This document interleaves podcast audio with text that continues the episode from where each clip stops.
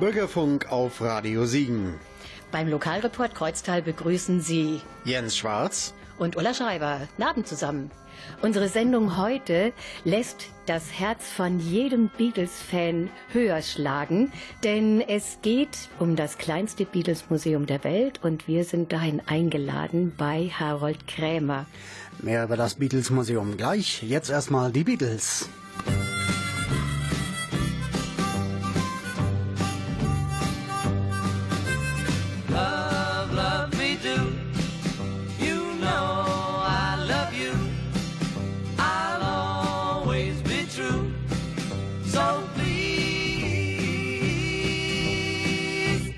Love me do. Whoa, love me do. Love, love me do. You know I love you. I'll always be true. So please, love me do.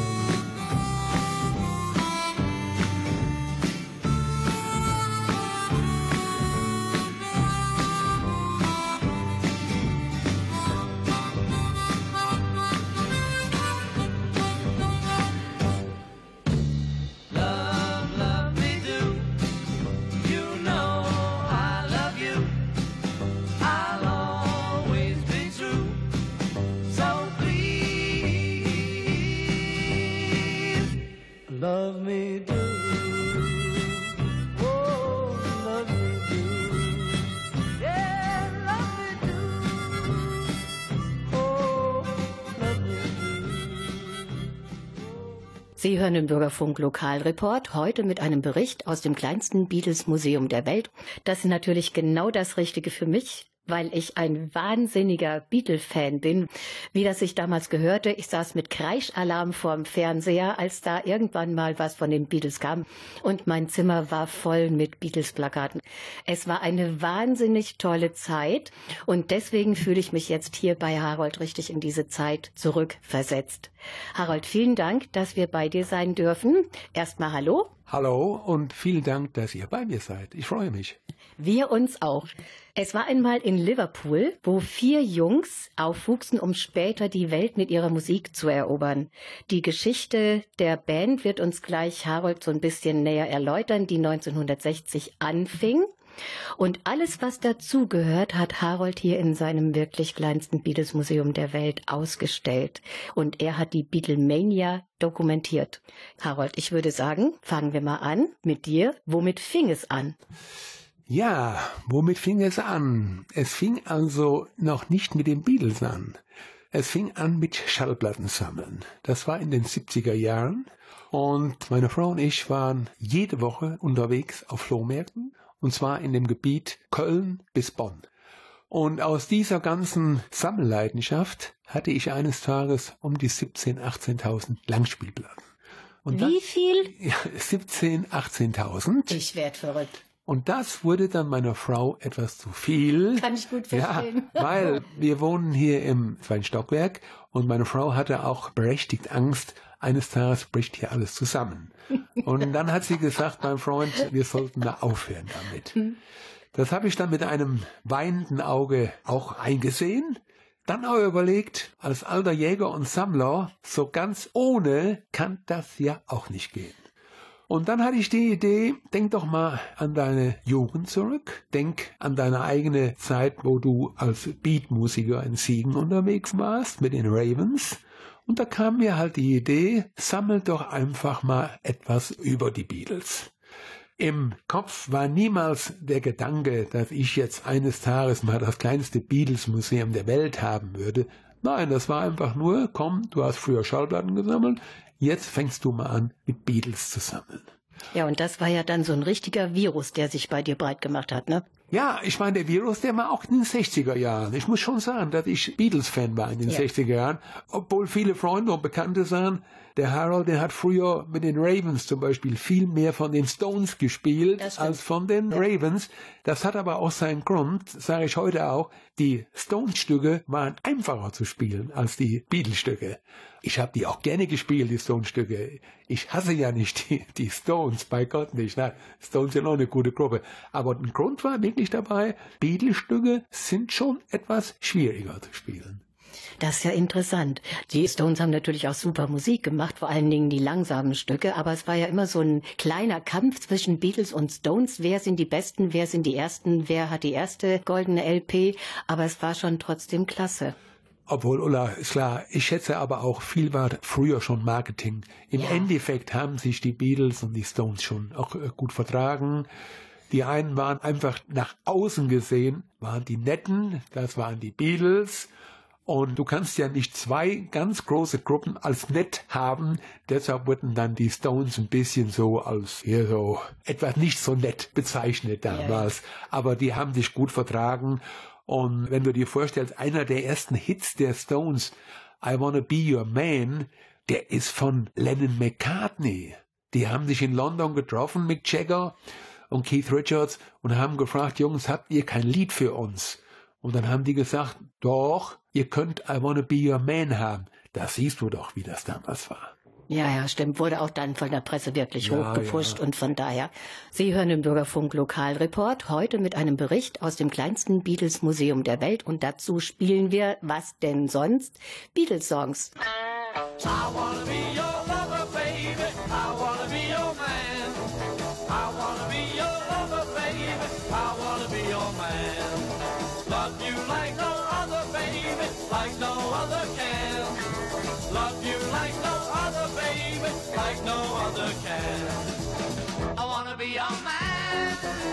I wanna be your man. I wanna be your man.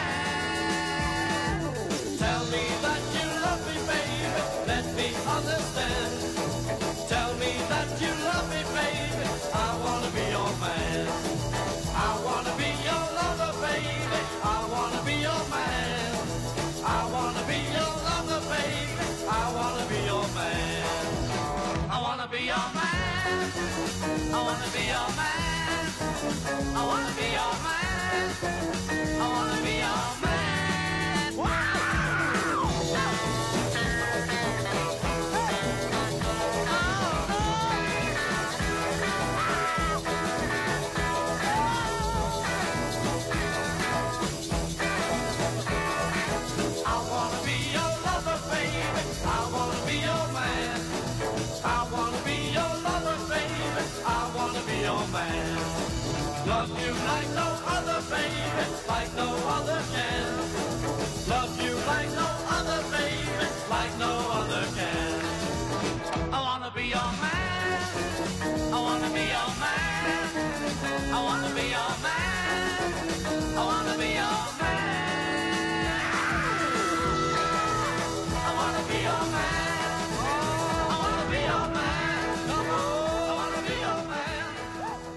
Wanna Be Your Man, hier von den Beatles. Und jetzt zum Vergleich dasselbe nochmal von den Rolling Stones.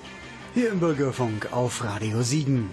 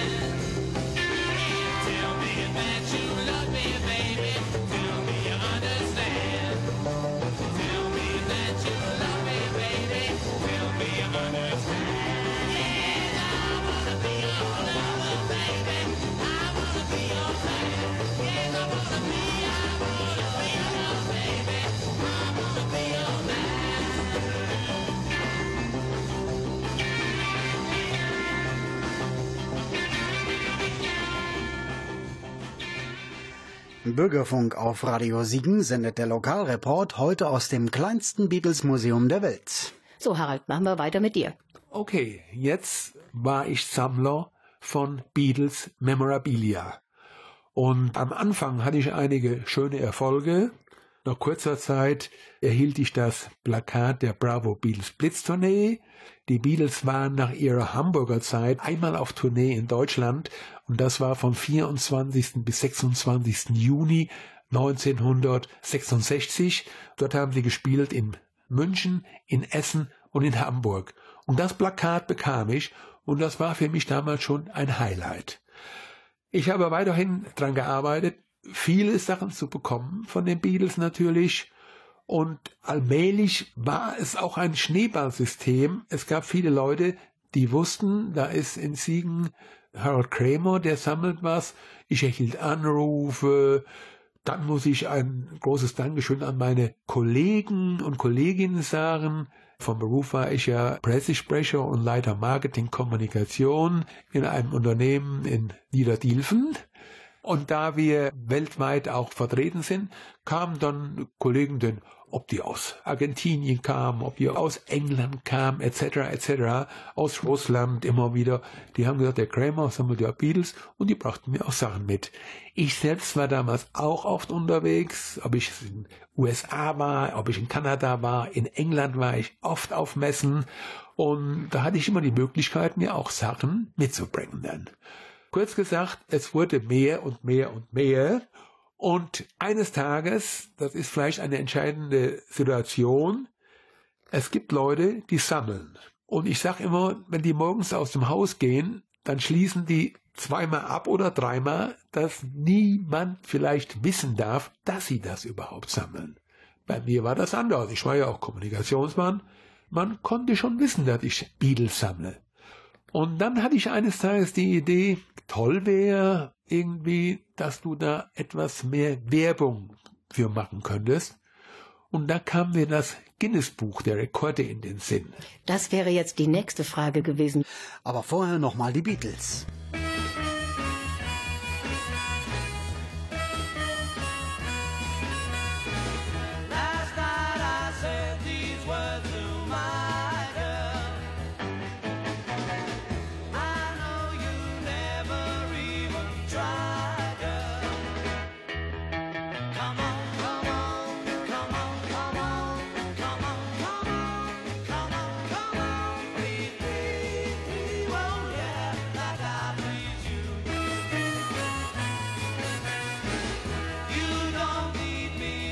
Show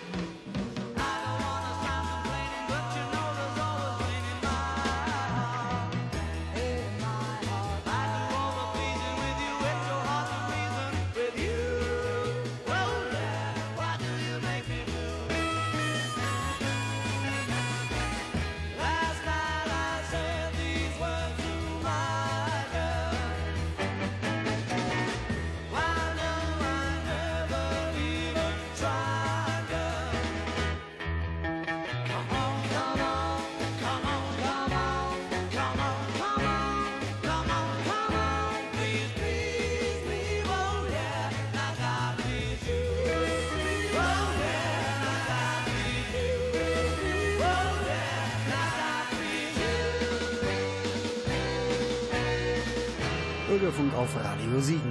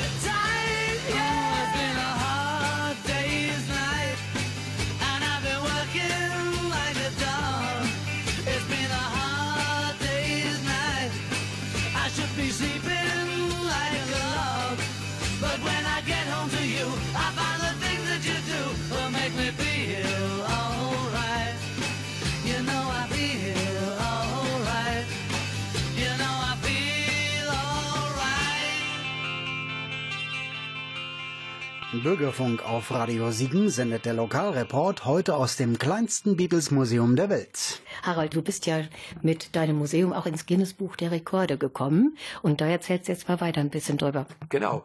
Dann habe ich aber diese Idee fast fallen gelassen, weil ich dachte, komm her, im Guinness-Buch sind meistens die Superlativen. Größte, das Schönste und so weiter. Ich habe den Verlag einfach angeschrieben.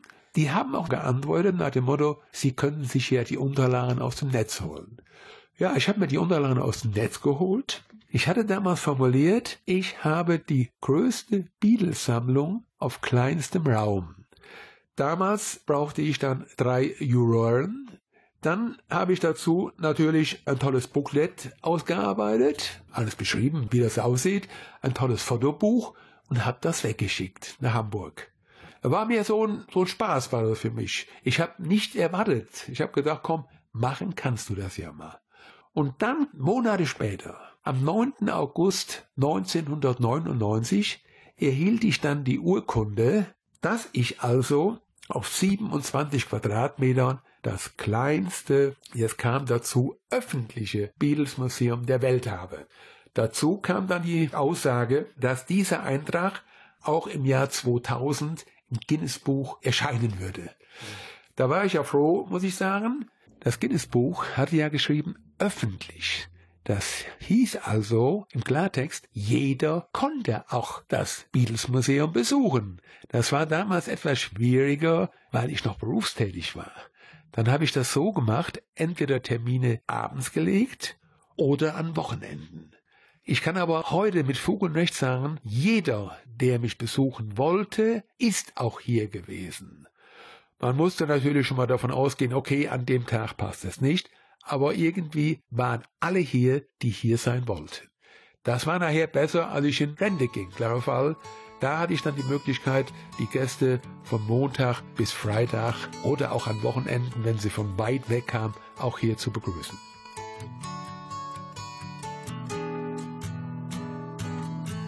Comes the sun, doo doo doo.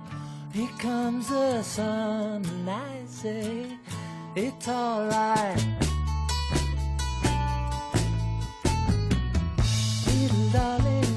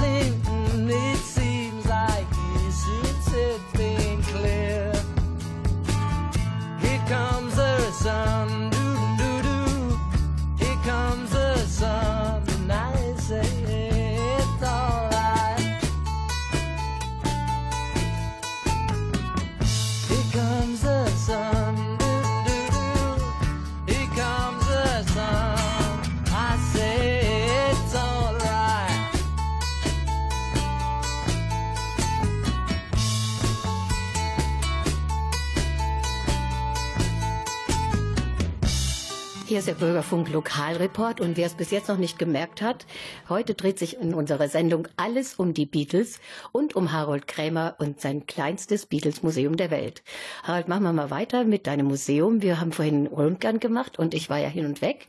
Du hast ja nicht nur Schallplatten gesammelt, sondern viele andere Erinnerungsstücke, wo man fast sagen kann, auch zwischen Kitsch und Kunst. Was mir sehr gut gefallen hat, das sind die Beatles-Marionetten. Du hast eine riesige riesengroße Musikbox. Erzähl mal, was da noch an ganz besonderen Stücken in deiner Sammlung ist. Ja, okay, es ist, oder ich muss dir sagen, jedes einzelne Stück ist für mich sehr wichtig. Es gibt natürlich Leute, die sagen, was ist das Wertvollste oder was ist das und so weiter. Aber ich habe heute über 2000 Memorabilia von den Beatles aus Anfang der 60er bis heute. Wie du schon gesagt hast, es sind Marionetten dabei, es sind kleine Püppchen dabei, es gibt Zigarettenbanderolen, es sind die Plakate da, es sind Film- und Tourplakate, es sind Grafiken von irgendwelchen Künstlern dabei, es ist Porzellan dabei, es ist Glas dabei, es sind Damenstrümpfe, es sind Kinderstrümpfe, es sind Badezusätze, die kommen vom USA. Keine Gruppe hatte mehr an Souvenirs, Merchandising-Sachen als die Beatles. Wenn ich dir sage, dass die Beatles sogar 1964 mehr an Umsatz an diesen Merchandise-Artikel gehabt haben als an ihren Schallplatten, das sagt ja alles doch. Unglaublich, habe ich noch nichts von Ja, ja. gehört. Man kennt sich ja da auch gar nicht aus, sondern eher mehr bei den Schallplatten. Und du bist aber auch schon außerhalb deines Museums mit deiner Ausstellung unterwegs gewesen. Ja, das bin ich. Und zwar, ich mache das nicht oft, muss ich sagen. Liegt auch daran, weil ich beruflich ja auch für Messen zuständig war. Und dann habe ich nachher gedacht, komm her, du hast das beruflich dein Leben gemacht, musst du das jetzt nicht mehr machen. Und ich möchte nicht gerne meine Sachen, die ja wirklich winzig hier auf 27 Quadratmeter sind, immer wieder woanders hinbringen. Aber ich hatte meine erste Ausstellung, die war sehr schön. Das war damals in der Villa Waldrich in Siegen. Und die Ausstellung, die hieß Die Beatles in der Villa. Das war eine Ausstellung über vier Wochen und eine grandiose Geschichte für mich, muss ich sagen. Vor allen Dingen konnte ich da mal meine Sachen großzügig mal präsentieren. Das wäre sehr schön. Und dann hatte ich noch eine kleinere Ausstellung, die war damals bei der Siegerlandschau in der Siegerlandhalle. Da ging es um einen kleinen Stand, da ging es nur um den Starclub, der 1962 in Hamburg gegründet wurde. Und du hast auch noch Auszeichnungen bekommen. Wir haben etwas von dem Bürgermeister von Liverpool gesehen. Was ist das? Ja, wie gesagt, habe ich am 9. August 20-jähriges Bestehen in diesem Museum. Und da habe ich jetzt vor kurzem von dem Bürgermeister der Stadt Liverpool, der hat mir ein Schreiben geschickt, gratuliert mir zu dem Jubiläum, schreibt einige Zeilen Verbindung zwischen Beatles und der Musik und hat dann noch so schön geschrieben irgendwie, wenn ich mal nach Liverpool kommen sollte, würde ich herzlich willkommen geheißen. Na, das ist ja wirklich klasse. Und wir haben auch dein 20-jähriges Jubiläum zum Anlass für unsere Sendung genommen.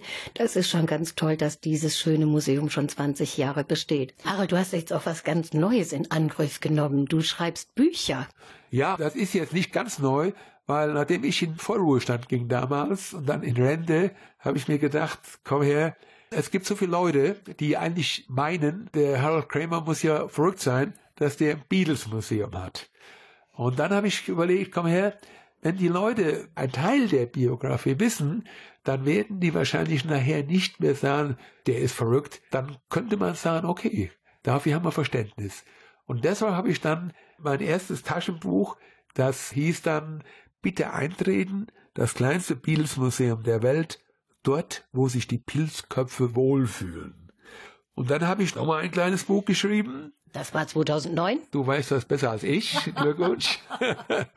Die Geschichte finde ich ganz witzig dabei. Das Buch hieß Besuch aus Liverpool, der Tag, als John, Paul, George und Ringo vor der Tür standen. Das ist eine fiktive Geschichte, als mich eines Tages die Beatles besuchen. Alle vier natürlich. Und zwar, die stehen auf dem gleichen Parkplatz, wo ihr heute auch steht, am Lindenplatz da vorne. Wahnsinn, goldig. Also dieses Buch muss ich mir unbedingt zu Gemüte führen, denn ich habe da schon so ein bisschen reingeguckt und das ist wirklich absolut lesenswert.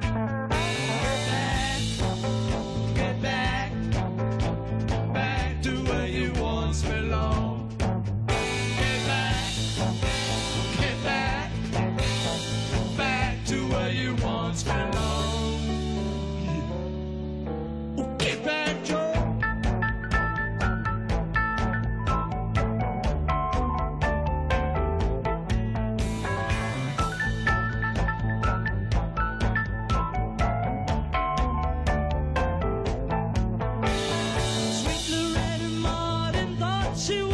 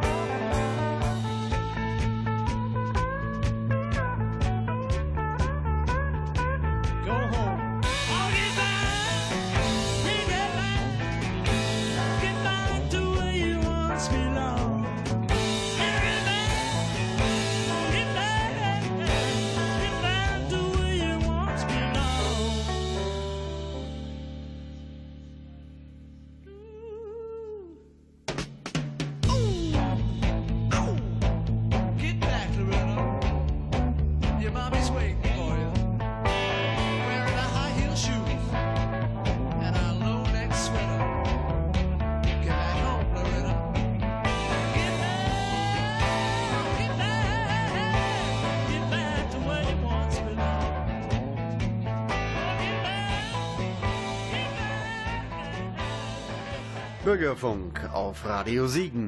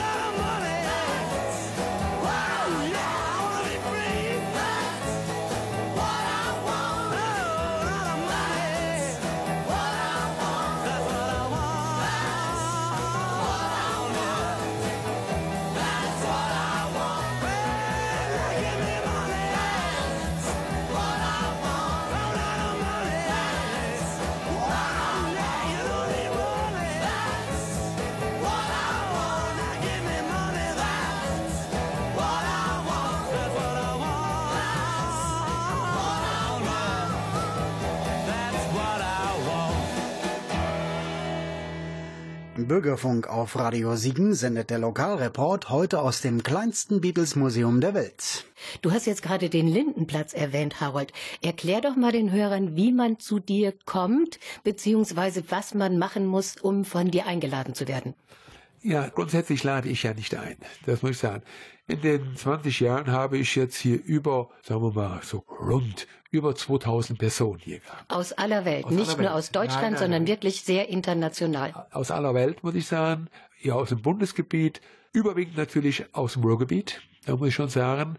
Aber es kommen auch Leute, ob die aus Flensburg sind, aus Hamburg sind, aus Berlin, aus Potsdam, aus Thüringen und so weiter. Es sind also querbeet hier aus der Republik. Und dann auch weltweit, ich nenne nur mal ein paar, ob das USA ist, ob das Frankreich ist, ob das Brasilien, Kolumbien, aus Finnland, aus der Türkei, aus der Mongolei hatte ich sogar jemand mal hier, aus China, aus Japan, etc. etc. Es sind eine Menge Leute, die hier gewesen sind. Die Leute sollten mich vorher anrufen. Meine Kommunikationsinformationen erhält man ja auf meiner Website. Das ist www.the-beatles.de. Und da findet man, ob das Handy ist oder Festnetz oder auch E-Mail, ist alles da drauf.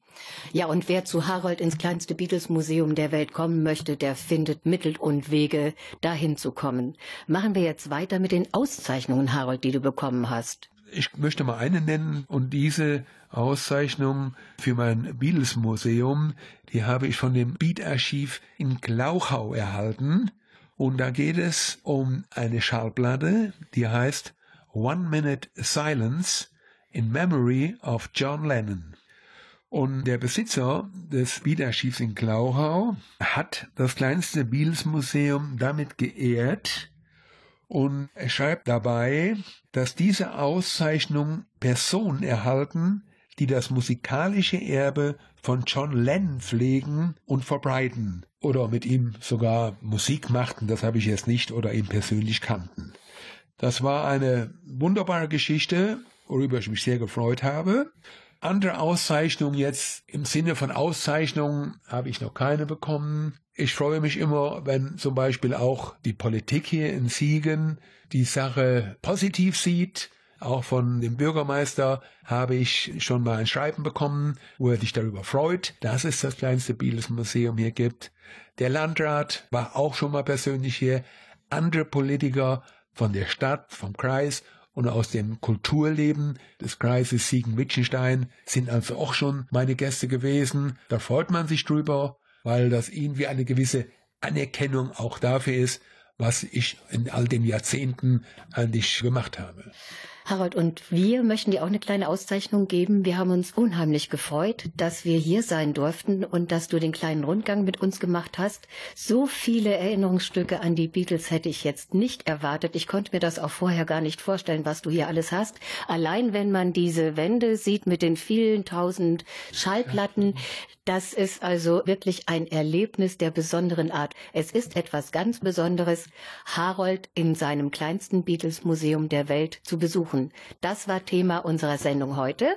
Nochmals danke, Harold. Ich möchte auch noch eins sagen. Ich habe mich schwer gefreut, dass ihr heute bei mir wart. Es war mir ein großes Vergnügen. Und falls ihr auch noch mal privat Lust habt, euch über Beatles zu informieren, seid ihr immer herzlich willkommen bei mir. Ich sage auch vielen Dank. Und weiterhin viel Erfolg und Spaß mit deinem Beatles-Museum und den Besuchern auch viel Spaß. Und wir sagen Tschüss für heute, danken fürs Zuhören, sagen Jens Schwarz. und Ulla Schreiber. Not Nodda.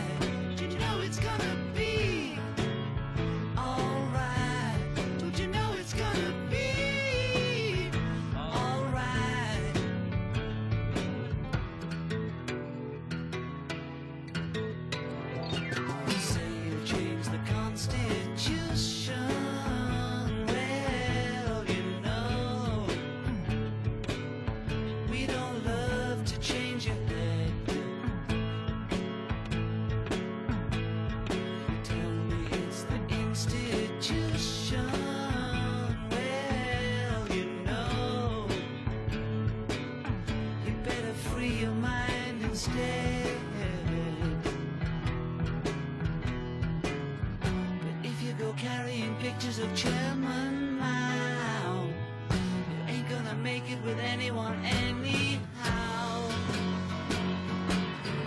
Don't you know it's gonna be alright? Don't you know it's gonna be alright? Don't you know it's gonna